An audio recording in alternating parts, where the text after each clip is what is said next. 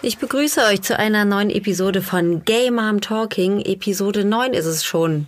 Wahnsinn, wie die Zeit verfliegt. Neun Episoden und es fühlt sich immer noch so an, als hätte ich vorgestern erst angefangen. Also erstmal ein dickes Dankeschön an alle, die so fleißig zuhören. Wie auch die letzten Episoden wird diese Folge unterstützt von Regenbogenfamilien NRW, die jetzt gerade ganz frisch ein ziemlich cooles Memo-Spiel rausgebracht haben, also so ein Memory. Und zwar ist es eins, was natürlich Regenbogenfamilien inkludiert. Äh, das Ganze heißt Familiensalat und ist über die Seite von Regenbogenfamilien-nrw.de bestellbar und es gibt auch noch irgendeine attraktive Frist, die ich jetzt leider nicht im Kopf habe. Ihr könnt also, wenn ihr ganz schnell seid, zu den Early Birds gehört sozusagen, könnt ihr das Spiel statt für 19 Euro für 17 Euro erwerben. Und ich finde es echt mega cool. Es sieht total klasse aus. Also bestellt es für euch, für eure Freunde, Familie, Verwandte. Bald ist Weihnachten. Geht auf die Seite regenbogenfamilien-nrw.de und schaut es euch einfach mal an. Heute treffe ich eine Familie, die auf recht ungewöhnliche Art und Weise sich den Kinderwunsch erfüllt hat. Und diejenigen von euch, die in einer Regenbogenfamilie leben, kennen das vielleicht. Früher oder später, wenn man Leute kennenlernt, kommt immer die Frage, wie habt ihr das eigentlich gemacht mit dem Kind oder mit den Kindern? Und bei mir ist es häufig so, dass ich die Frage manchmal etwas zu übergriffig finde, denn schließlich frage ich natürlich ein Heteropaar auch nicht danach, wie deren Kinder entstanden sind, weil es in den meisten Fällen offensichtlich zu sein scheint. Und ich finde, es ist eine total intime Frage, an die sich ja auch noch viele andere Fragen anknüpfen. Also weiß ich nicht, wie, wie ist der Kontakt zum Vater, falls es denn einen gibt, warum wolltet ihr keinen aktiven Vater oder warum wolltet ihr einen aktiven Vater? Und so weiter und so fort, was hat das Ganze gekostet? Also es gibt viele Fragen, die sich dieser Frage dann noch anschließen. Und ich finde es echt immer so ein, so ein bisschen zu viel, aber natürlich, wenn ich mich wohl damit fühle, in dem Moment antworte ich natürlich auch auf diese Frage, ist ja klar. Aber die Familie, die ich jetzt gleich im Interview zeige, präsentiere, die hat mit dieser Frage noch ein paar Probleme mehr als ich, denn ihr Weg ist ähm, ja etwas etwas spezieller, denn die beiden, nee, ich verrate es noch nicht, aber die beiden sind total nett. Sie haben einen so süßen Sohn. Ich finde den total niedlich. Sie haben einen Hund, sie haben eine Katze. Es ist sehr turbulent bei den beiden zu Hause. Zwei super sympathische Frauen und ihr lernt sie jetzt kennen, nachdem ich mich hier um Kopf und Kragen gequasselt habe. Sagt Hallo zu Linda und Nina. Viel Spaß. Hallo Mama. Hallo Mami. Familie ist bunt. Game Mom Talking. Der Podcast über Regenbogenfamilien.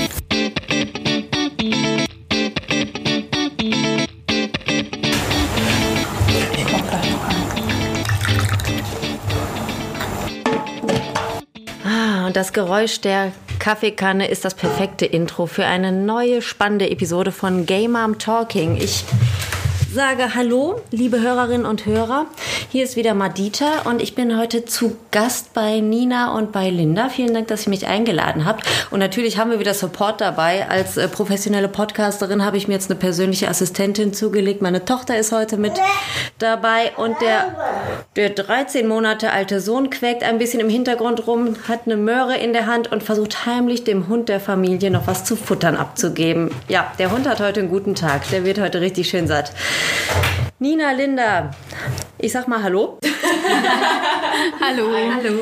Äh, schön, dass wir alle heute hier sein dürfen. Ähm, ich hatte euch um ein Gespräch gebeten, weil mich der Weg interessiert, wie ihr zwei eine Familie gegründet hat, habt. Vielleicht mal ganz von Anfang an.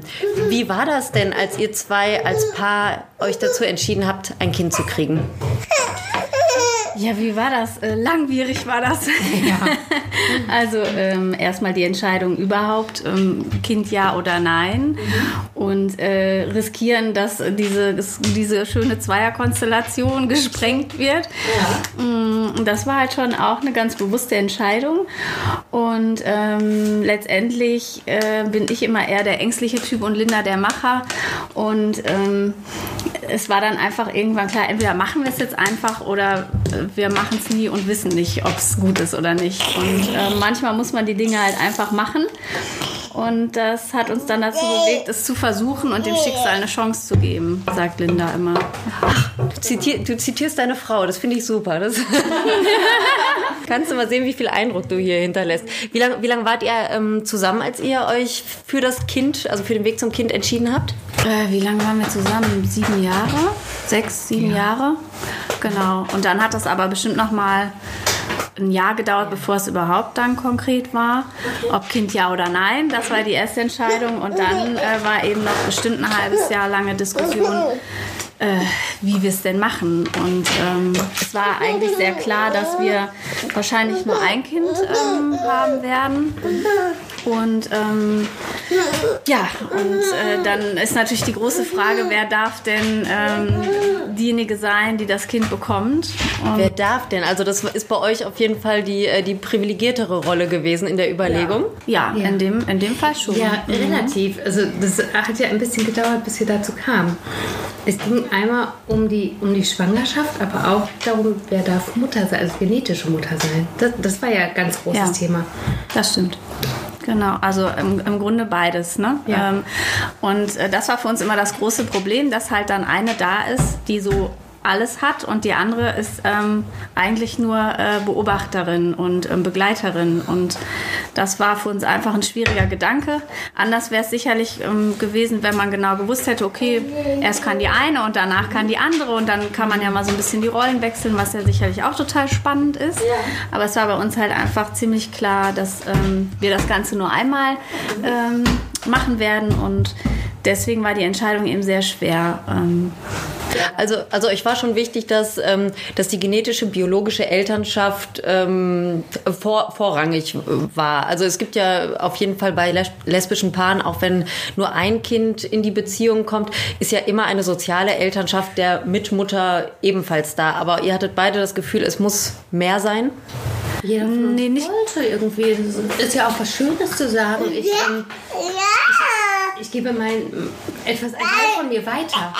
Mhm. Und das ist, glaube ich, so das, was wir beide irgendwie ähm, wahrnehmen wollten, dass wir dachten, es ist ja schön, Mutter zu sein und vielleicht im Kind Dinge zu erkennen, die, die ich an mir schon mal erkannt habe oder gesehen habe und, und die Schwangerschaft zu erleben. Also es war einfach ja, das Erlebnis Kind ja, aber es war ja nicht unbedingt bei uns beiden die äh, genetische Komponente, die wichtig war, ne? Ich hole ihm noch meinen Apfel.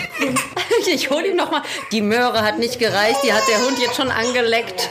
Jetzt gibt es für den Kleinen noch einen Apfel. Also die, du, du hast gerade angefangen, die genetische Komponente war jetzt nicht das Wichtigste, sondern? Ähm, naja, also äh, für mich war es schon wichtig, aber ähm, ich glaube, es ging mehr darum, dass eine ja dann beides hat, also einmal die Schwangerschaft und die genetische Verbindung und die andere eigentlich gar keinen Anteil hat. Und ähm, das war für uns immer ein komischer Gedanke, dass eine dann ähm, das nie so erleben kann, mhm. zumindest äh, nicht wenigstens einen Teil davon erleben kann. Und ähm, eigentlich war es für uns immer eher unvorstellbar. Das war so weit weg gedanklich, dass ähm, also wir wussten, dass das theoretisch möglich ist, dass ähm, eine eben die Eizelle spendet und die andere das Kind austrägt. Aber es war einfach viel zu unrealistisch in unseren Köpfen sodass wir das erstmal ein bisschen ad acta gelegt hatten und ähm, irgendwie haben wir dann zwischendurch mal gesagt, okay, dann, ja gut, dann darfst du es jetzt sein. Ne? Ähm, wir machen es dann ganz normal mit Insemination und äh, die eine macht halt und die andere ähm, begleitet einfach nur. Aber als es dann ausgesprochen war, äh, habe ich dann das Gefühl gehabt, nee, das ist nicht richtig, das funktioniert für uns nicht, das äh, ist kein gutes Gefühl. Und dann kam nochmal das Thema eben Eizellspende auf den Tisch, weil mir einfach das, die genetische Verbindung immer recht wichtig war. Und äh, Linda hat immer gesagt, sie, sie wäre so gerne mal schwanger. Und das, ähm, ich brauchte das nicht. Also ich muss das nicht wissen, wie das ist. Und zu, um zu dieser Lösung zu kommen, habt ihr dann anderthalb Jahre Diskussion äh, gewinnen. Ja, ja, das stimmt. Ja, ja das stimmt. Insgesamt ja. Das ist ja eine richtige Entscheidung, ne? Auf, auf jeden Fall. Nur wenn man sich dann ähm, die Lösung anhört, so wie du das jetzt gesagt hast, Nina, ne? die eine möchte gern schwanger sein, der andere war es wichtiger, die Gene weiterzugeben, dann ist es äh, sehr plötzlich, also so klingt es jetzt für mich relativ klar, wie, wie der Weg dann sein kann. Wobei, es ist ja nicht so, dass ich nicht gesagt habe, ich möchte meine Gene nicht weitergeben. Das, das war schon, äh, wir, wir mussten natürlich auch gucken. Und es war irgendwie klar, dass, dass einer nicht alles haben kann. Das, das hätte uns nicht glücklich gemacht. Okay. Und die Kombination war dann ja ein guter Kompromiss zu sagen, okay, dann hatte ich die Schwangerschaft und ähm, dafür ähm, ist es halt Ninas, Ninas Eizelle. Ihr zwei habt jetzt ein bisschen vorgegriffen, meinen brillanten Spannungsbogen total zerstört. Ihr habt das Verfahren der interrelationellen Eizellenspende in Anspruch. Das ist etwas, was ich vorher natürlich kannte, was ich für, für mich und meine Partnerin oder wir beide haben das jetzt für uns nicht in Anspruch nehmen wollen. Aber ich habe ähm, mich da zum, zum Zeitpunkt, als wir ein Kind uns gewünscht haben, auch nicht so sehr mit auseinandergesetzt, um da richtig in die Tiefe zu gehen. In Deutschland ist das nicht erlaubt. In Deutschland darf man äh, dieses Verfahren nicht anwenden. Wie, wie habt ihr das gelöst? Also ähm, es zählt ja als Leihmutterschaft. Also Linda war, ist im Grunde meine Leihmutter gewesen, die Leihmutter für, für mein Kind. Ähm, und das ist in Deutschland verboten. Das heißt, wir ähm, mussten ins Ausland gehen. In dem Fall haben wir uns für eine Klinik in äh, den Niederlanden entschieden, weil es jetzt ähm, das nächstgelegene war. Ähm, genau, und in den Niederlanden, ähm, ja, ist die Denkweise ja häufig ein bisschen fortschrittlicher. Und äh, da ist es eben erlaubt. Und da haben wir uns dann behandeln lassen. Ich habe schon mal eine Episode ähm, mit einer Mama gemacht, mit Nicole, die ähm, mit ihrer Frau ebenfalls in den Niederlanden in einer Klinik war und die beiden waren sehr angetan von der Umgangsweise. Also es gab deutschsprachiges Personal, man fühlte sich extrem gut aufgehoben. Ähm, der Fall wurde, also der, der Fall, ne? also der, die, die Situation der beiden Frauen wurde sehr präzise durchleuchtet und eine Behandlung festgelegt. Habt ihr es genauso empfunden? Habt ihr euch gut aufgehoben gefühlt? Ja, also im Großen und Ganzen schon. Es gab immer mal Momente, wo wir dachten, ah, da hätten wir uns jetzt vielleicht ein bisschen mehr oder ein bisschen bessere Kommunikation gewünscht, ähm, auch mal im E-Mail-Kontakt oder per Telefon. Das war da manchmal ein bisschen schwierig. Es gab auch hin und wieder mal Sprachbarrieren, dass man gemerkt hat, der ein oder andere da spricht vielleicht nicht so gut Deutsch, dass man jetzt ähm, sich ähm, so verständlich machen kann, ähm, was eigentlich gerade das Problem ist. Aber äh, also die Umgangsweise an sich war immer toll. Also man wurde immer nett und freundlich empfangen. Äh, natürlich lässt man da ja auch viel Geld, das muss man ja auch so sehen. Ähm, aber ähm, ja, wir haben uns da immer sehr wohl gefühlt. Es ist eine schöne Atmosphäre da. Es war eine recht kleine Klinik. Ähm, und man hatte schon das Gefühl, dass die, äh, das Personal da immer schon mit einem überlegt, was jetzt das Beste ist in der konkreten Situation. Ja. Ihr hattet, ihr hattet eine Eizelle, ihr hattet einen Uterus, fehlt noch Sperma. Auch aus den Niederlanden oder wo habt ihr Nee, möchtest du erzählen mal? Ach, eigentlich nicht. also ich kann, ich kann Nein, auch alles gerne. gut. Also wir haben ja gerade die Situation, der äh, 13 Monate alte Sohn turnt auf Linda rum, der Hund sitzt auch vor ihr und möchte, glaube ich, irgendwas zu fressen haben oder so. Und Nina sitzt hier ganz entspannt mit mir vor dem Mikrofon. Wir trinken Kaffee, knabbern geröstete Cashewkerne, die hervorragend duften. Also so ist hier gerade die Situation. Nicht, dass ihr euch wundert, dass eine hier etwas mehr Redeanteil heute hat. So Leute, wo ist Sperma hergekommen? Ähm, also die Klinik äh, arbeitet ähm, mit äh, zwei Samenbanken zusammen. Ähm, einmal die äh, European Sperm Bank und Krios. Ähm, die haben auch eine eigene ähm, Samenbank, ähm, wo dann eben niederländische Männer spenden, äh, wobei die nicht so gut gefüllt war. Also da wurde uns schon gesagt, das wollen wir äh, Wartezeit einkalkulieren. So viel braucht man ja nicht. Nein, okay, Ah, aber es musste dann halt auch passen von den, sein, äh, so, genau, ja. ne, von den Kriterien her. Ja, Und die, die Samenbanken, die ihr jetzt genannt habt, sind ja auch extrem populär. Ich glaube, die sind einfach die, die auch am besten organisiert sind und wo man dann die höchste ähm, Chance hat, einen, einen passenden Mann auch zu finden.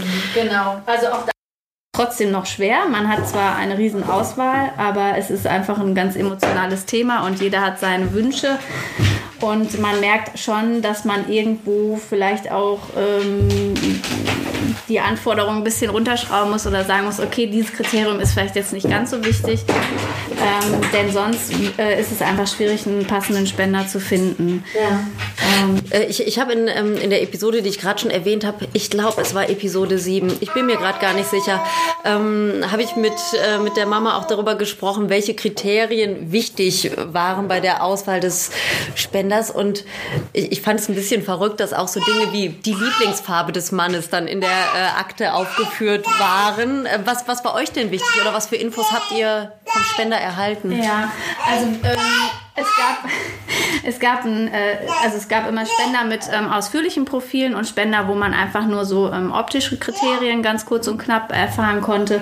Und Linda war es sehr wichtig, schon ein ausführliches Profil zu haben, aber nicht, weil uns ähm, die einzelnen ähm, Hobbys, Lieblingsfarben, Sportarten so wichtig waren, sondern weil ähm, Linda es wichtig war, dass wir schon wenn wir einen Spender ausgewählt haben, auch ein relativ ausführliches Bild von ihm haben, was wir ähm, dem Kind auch hinterher mal einfach zeigen können. Also es gab auch Kinderfotos und es gab einen, einen langen, langen Steckbrief und eine Schriftprobe, dass er so ein bisschen was einfach später mal an der Hand hat und eine Vorstellung davon hat, was war das überhaupt so für ein Mensch. Ja.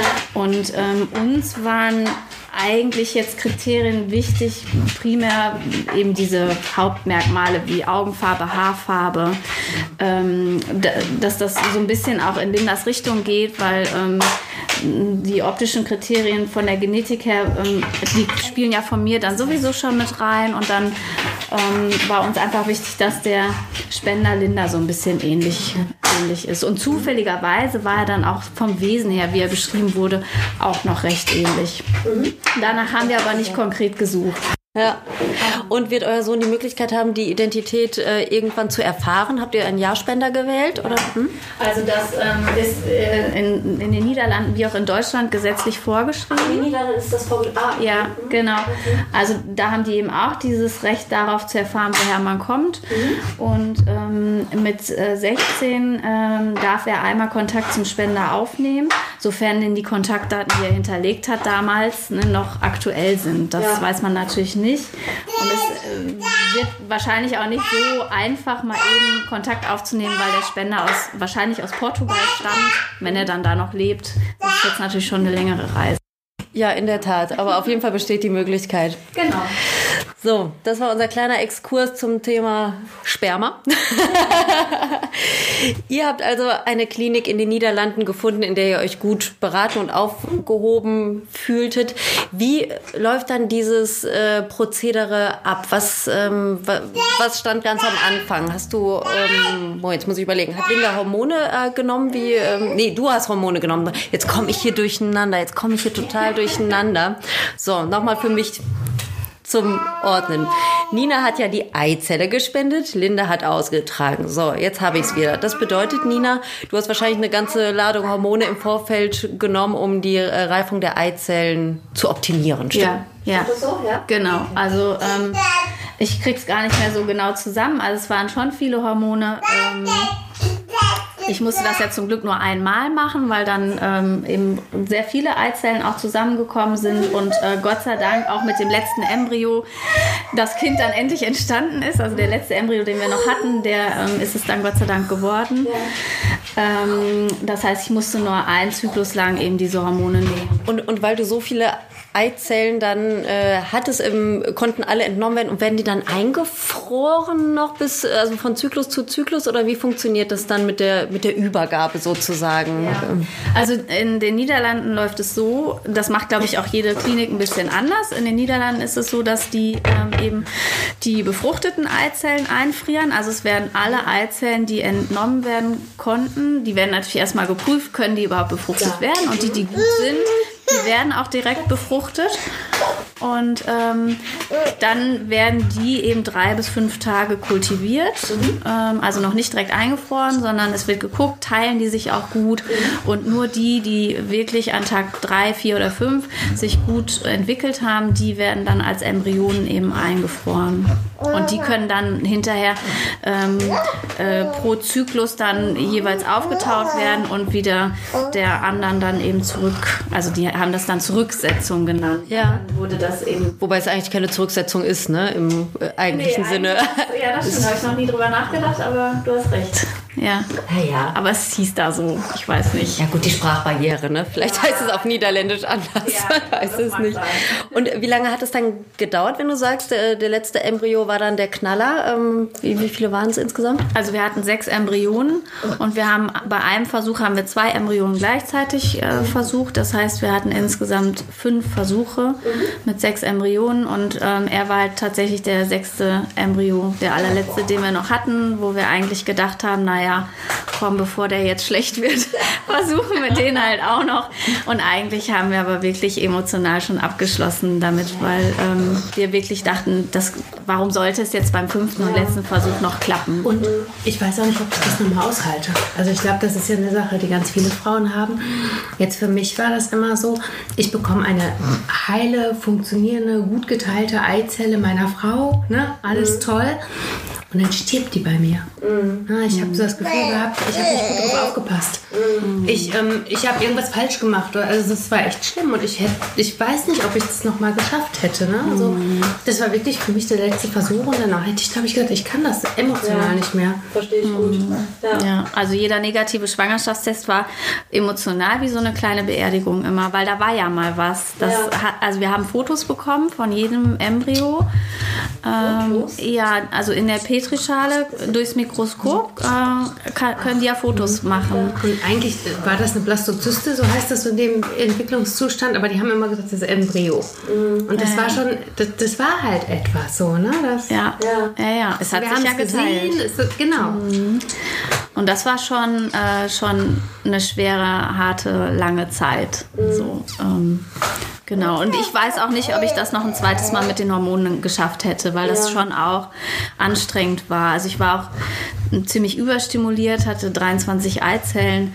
Und wenn man überlegt, so pro Zyklus, normalerweise sind ja mal so ein bis drei. Ich hatte 23 und die sind ja dann auch irgendwie murmelgroß am Ende. Und das ähm, hat schon ordentlich gedrückt. Ja, kann ich mir vorstellen. Nee, aber auch die, die Hormone, das verträgt ja jede Frau anders. Also manche sagen ja, ich habe da keine großen äh, Probleme gehabt. Manche klagen über Stimmungsschwankungen, Fressattacken oder halt wirklich äh, also körperliche Schmerzen auch. Ne? Äh, also ich habe ähm, diese, ich habe das noch nie gemacht, aber ich kann mir das super gut vorstellen, dass das ja auch für die Beziehung eine, eine richtige Herausforderung ist. Ne? Also wenn man ein Projekt Baby startet, ist das ja per se schon mal eine ganz emotionale Zeit, egal für welchen Weg man sich, speziell jetzt als Regenbogenfamilie, entscheidet. Aber wenn dann noch die Hormone verrückt spielen und, ähm, und dann noch das Zurücksetzen der Eizellen nicht so funktioniert, wie man es sich wünscht, stelle ich mir das sehr schwer vor. Also glaubt ihr, wenn es jetzt bei Versuch 5 beziehungsweise bei Embryo 6 dann nicht geklappt hätte, ähm, hättet ihr das Projekt Baby dann nicht weitergeführt? Also wir hatten das Thema auch vor Versuch 5, also vor dem letzten Versuch, ähm, haben wir natürlich darüber gesprochen, was ist, wenn das auch wieder nicht klappt. Ähm, und wir kamen dann zu dem Schluss, dass wir das gar nicht entscheiden können, bevor wir nicht den letzten Versuch gemacht haben. Ähm, und ich bin heilfroh, dass wir diese Entscheidung dann doch nicht mehr treffen mussten. Ja, klar. Ja. Also ich, ich könnte mir vorstellen, dass wir nicht weitergemacht hätten. Es ist ja auch irgendwann ein finanzieller Aspekt. Ne? Der finanzielle Puffer, der wird immer weniger und man möchte ja eigentlich auch, wenn ein Kind mal da ist, für das Kind auch Dinge anschaffen. Es ist nicht schlecht, wenn man Geld hat, wenn so ein Kind plötzlich da ist. Die Kinder kosten Geld, habe ich auch festgestellt. Was habt ihr gezahlt ungefähr? Also mit Spritkosten äh, hochgerechnet um die 9000 Euro. Und das ist eigentlich noch relativ wenig für die. Ich wollte gerade sagen, es also ist natürlich ein Batzen Geld, ne? Kann man eine schöne Wärmedämmung am Haus für machen, aber das, äh, das ist ja verglichen mit anderen Paaren, habt ihr ja noch Glück gehabt tatsächlich, dass es dann auch funktioniert hat. Ähm, gibt ja auch Paare, die sich da durchaus finanziell ruinieren, denn wenn der Kinderwunsch so groß ist, dass es dann irgendwann aufs Geld nicht mehr ankommt, äh, ist es wirklich schwierig. So, jetzt haben wir hier einen Konflikt. Wir haben 13 Monate altes Kind gegen fast sechsjähriges Vorschulkind. Alles klar? Ja? Oh, jetzt kommt noch der Hund dazwischen. Und jetzt haben wir noch einen Hund dazwischen. Soll ich die Katze noch reinlassen? Der ist entspannt. Ja, vielleicht kann der hier so ein bisschen Mediation machen, der Kater, ne? Ah. Ach so, okay. Kannst du mir jetzt noch mal deinen zeichnen? Ja, kann ich gleich machen. Was für Hund soll ich dir denn zeichnen? Mm. Ja, überleg noch mal, dann mache ich hier noch eine Frage, ne? Und danach komme ich dann rüber. Alles klar? Ja, ist gut. Okay. Ihr habt ja die Stiefkindadoption jetzt schon erfolgreich hinter euch gebracht. Ich finde ja, Stiefkindadoption ist sowieso schon mal absurd, völlig. So, also sein eigenes Kind zu adoptieren ist ja total crazy. Wie war das denn für dich, Nina, dass du das Kind, das mit dir genetisch, biologisch verwandt ist, adoptieren musstest? Denn in Deutschland ist es ja so, die Frau, die das Kind zur Welt bringt, ist rechtlich gesehen die Mutter, was ja auch so ist. Aber war das nicht total verrückt? Ja, also ich, ähm, ich weiß nicht, wie oft ich mich darüber aufgeregt habe, bevor ich beschlossen habe, ich reg mich jetzt da nicht mehr drüber auf. Es bringt ja nichts, genau, aber es regt einen trotzdem immer wieder auf, ähm, weil es einfach so absurd ist und egal wem man, wem man es erzählt, alle schütteln nur mit dem Kopf und können es überhaupt nicht nachvollziehen. Aber ähm, es ist einfach so, dass es unseren Fall ja ähm, offiziell in Deutschland gar nicht gibt. Also Leihmutterschaft gibt es hier nicht, denn es ist halt verboten und ähm, genau, jetzt kommt das Kind wieder zu nah an den Hund. Und ähm, ja, deswegen ist es einfach, ist es die logische Konsequenz, dass man das eigene Kind adoptieren muss. Ähm, und auch dabei am besten nicht erzählt, der Richterin nicht erzählt, welchen Weg man gegangen ist, weil man ja nicht weiß, wie sie dazu steht. Ähm, Weil es hier verboten ist, obwohl wir ja in den Niederlanden waren und insofern hier nichts Verbotenes getan haben. Habt ihr es dem Jugendamt gegenüber preisgegeben? Erst nein, später ja, weil mir irgendwann der Kragen geplatzt ist. Gerade wieder an der Wunde gelegt. Oh ja. Nein, danke für die Info.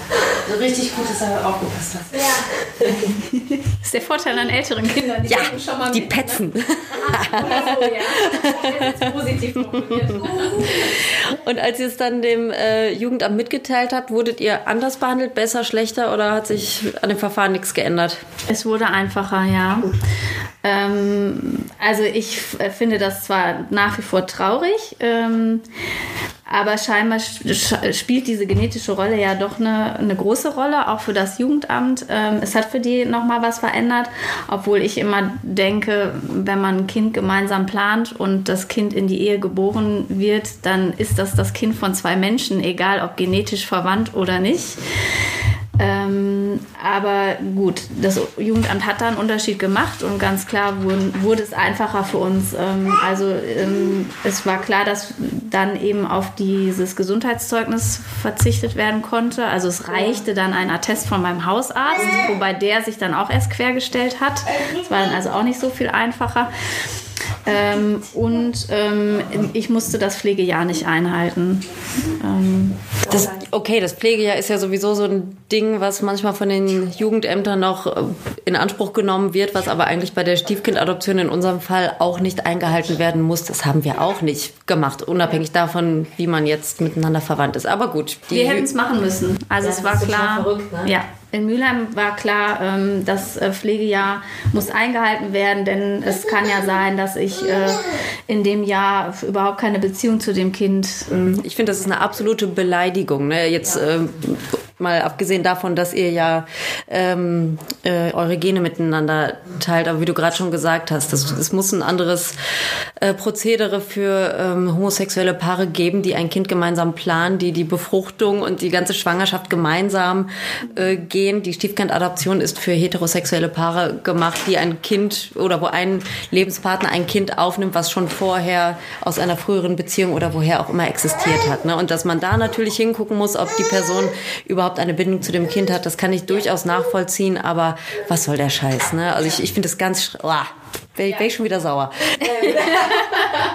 Gut, aber wir haben das ja auch bei unseren Kindern ähm, beide Male irgendwie hinbekommen, drei Kreuze gemacht, dass der Quatsch vorbei war. Aber ich wünsche mir einfach so sehr, dass da dieses Abstammungsgesetz reformiert wird, sodass es für Paare wie uns in Zukunft dann einfacher wird. Ne? Auch wenn wir selber nicht mehr davon profitieren. Aber es ist wirklich ein Unding. Ganz schrecklich. Könnt ihr nachvollziehen, warum Leihmutterschaft in Deutschland verboten ist?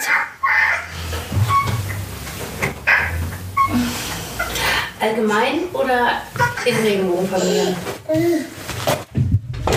Sag mal. Wir können es ja differenzierter betrachten, ist ja kein Problem.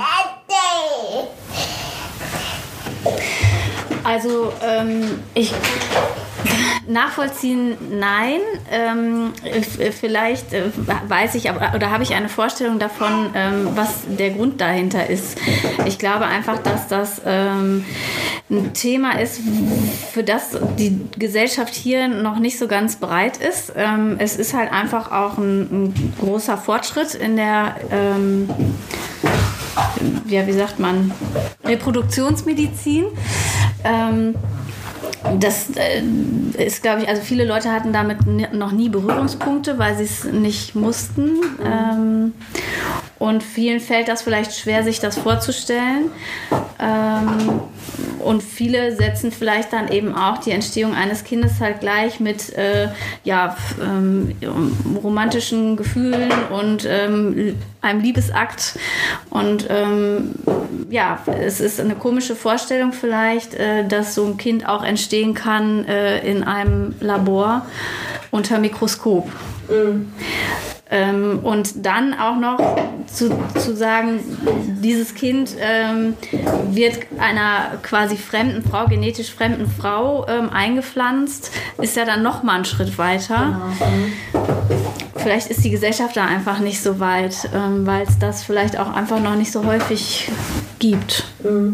Ich weiß es nicht. Also das könnte ich mir vorstellen, dass das so ein Grund ist. Ich merke das zum Beispiel bei meinen Großeltern oder auch Lindas Eltern, die wirklich ein großes Problem damit hatten. Und erst als äh, das Kind in Person da war, ähm, für das man ja nun mal einfach auch Liebe empfindet, sobald man es sieht, Der ist aber auch süß geworden. Ich finde auch, man muss ihn ja einfach lieb haben. Und ähm, er ist nun mal ein Mensch wie oder ein Kind wie jedes andere Kind auch. Ne? Der hat äh, Freude am Leben, der lacht viel. Ähm, der ist unheimlich interessiert an den Dingen um ihn herum und er ist einfach gerne auf dieser Welt. Und ich glaube, das merkt man ganz schnell, wenn man mit ihm zusammen ist. Und äh, deswegen haben auch ähm, unsere Familien äh, ganz schnell diese Vorurteile einfach beiseite geschoben und diesen Gedanken, wie er denn entstanden ist, auch beiseite geschoben. Und es ist jetzt einfach äh, der Enkel der Urenkel. War denn das äh, Problem eurer Familien, dass, äh, dass ihr ähm, euer Kind mittels Eizellenspende ähm, empfangen habt? Oder wäre es genauso gewesen, wenn ihr zum privaten Spender hier in Deutschland euch gesucht hättet und mit ihm ein... Ich bin mir bei meiner Family gar nicht sicher, ob das tatsächlich das Problem der Eizellspende war oder das Problem war, dass ich diejenige war, die, die ähm, schwanger wurde, weil ich irgendwie älter bin und auch eine ähm, Autoimmunerkrankung habe. Ähm, hieß es, Nina ist die Jüngere und ähm, die Gesündere und ähm, ja, die, die haben sich dann einfach sehr große Sorgen gemacht. Deswegen bin ich mir nicht sicher, ob es mit dem Weg, ob das Problem der Weg war oder ich als Person. Ja. Also für meine Großeltern, die ja nun auch wirklich schon über 80 äh, sind, war es, glaube ich, schon ein Problem, diese Vorstellung, äh, dass wir da jetzt so viel, ich sag mal, Bahai drum gemacht haben und so einen ähm, umständlichen Weg gegangen sind und ähm, ja, die konnten es einfach nicht nachvollziehen, warum wir das gemacht haben. Ja, es ist ja für, für viele auch ein ähm, moralisches Thema, mit dem sie dann einfach nicht so gut zurechtkommen. Also als ich mal einer heterosexuellen Bekannten ähm, von euch erzählt habe, war auch ihre Reaktion, ja, muss das denn sein? So, ne? Also muss das denn jetzt auch noch sein? Weil sie, ne, sie weiß, ich bin lesbisch, ich habe auch eine Regenbogenfamilie und so weiter und so fort. Sie kennt also verschiedene Wege, auf denen man schwanger werden kann. Aber muss das denn auch noch sein? Aber ja, für euch musste das nun mal so sein. Und es ist schade, dass ihr da jetzt auch noch so einen größeren finanziellen, emotionalen Aufwand betreiben musstet und das eben nicht in Deutschland machen konntet, sondern in die Niederlande auswandern musstet für die Zeit sozusagen. Aber Jetzt sitzen wir hier alle zusammen auf wie viel Quadratmetern, habt ihr gerade gesagt? Es ist so ein süßes Haus, es ist so schön. Ja, also die Leute glauben es immer kaum. Es ist halt ein Haus über ähm, zwei Etagen äh, mit 67 Quadratmetern. Es ist klein. Aber es, es wirkt wirklich deutlich größer. Wie auch immer, wir sitzen hier in eurem kleinen, süßen Häuschen mit Baby. Ach, ist gar kein Baby mehr, ne? Ist jetzt schon Kleinkind seit einem Monat. Ja, Kinder bleiben immer Babys. Nein, Quatsch. Hund, Katze haben wir auch da. Alle sind glücklich. Familienplanung ist abgeschlossen, habe ich gerade rausgehört. Ja. Ja? Ja. Einfach auch passt nichts mehr rein. Stimmt. Wo, wo soll denn hier noch ein Kind hin? Ja, stell mal vor, ihr hättet Zwillinge bekommen. Wäre hier eng geworden. Ja. Ja, dann, dann wäre ich ausgezogen wahrscheinlich. Genau. Dann kann sich die Stadt Mülheim das Pflegejahr auch sparen. Genau, ist ausgezogen. Ihr Lieben, ich danke euch sehr für eure Offenheit. Ich finde das Thema total spannend und finde es schön, dass wir auch diese Seite einer Regenbogenfamilie heute mal beleuchten konnten. Liebe Hörerinnen, liebe Hörer, danke fürs Zuhören. Danke für euer Verständnis für Störgeräusche durch Hunde, Katzen, Kinder und so weiter. Und das Knacken der Cashewkerne. Die waren aber auch wirklich köstlich, frisch geröstet heute. Wenn ihr Anregungen für mich habt oder Lob, Kritik, was auch immer, geht bitte auf Instagram. Gay Mom Talking Podcast ist mein Account. Ich freue mich über alles, was ich von euch lese und höre und ich hoffe, wir hören uns nächste Woche wieder. Bis dann. Ciao. Ein Boot. Oh, hallo Schatz. Ich wollte gerade mein, mein Outro sprechen. Was so? Das ist kein Boot, das ist Styropor. Du- Oh, ja. Ich, mein Sohn hat gerade gemerkt, dass ich ihm Styropor entwendet habe. Wir haben eine neue Spülmaschine gekriegt und ich habe das hier in mein Tonstudio gebaut, um den Hall etwas zu dämpfen. Aber das hast du eigentlich als Boot verwendet, oder? Ja. Soll ich dir das wieder geben? Okay, Leute, ich entferne jetzt das Styropor und dann spreche ich hier den Text, den ich eigentlich sprechen wollte. Moment. Hier bitte, Schatz. Tschüss. Ich komme gleich, ne? So. Ja. Oh, ah, da ist. Oh, da habe ich jetzt einen kleinen Jungen sehr glücklich gemacht. Leute, ich danke euch fürs Zuhören. Ich bedanke mich bei Regenbogenfamilien NRW für die Unterstützung dieser Episode. Denkt bitte dran, das Memory Familiensalat könnt ihr noch für ein paar Tage zum Vorzugspreis bestellen, aber auch der reguläre Preis lohnt sich total, weil es echt richtig schön geworden ist. Nächste Woche sprechen wir über Stiefkindadoption. Wer es schon gemacht hat, weiß, ist kein Spaß. Aber auf jeden Fall eine Episode wert. Also, bis nächste Woche. Ciao, ciao.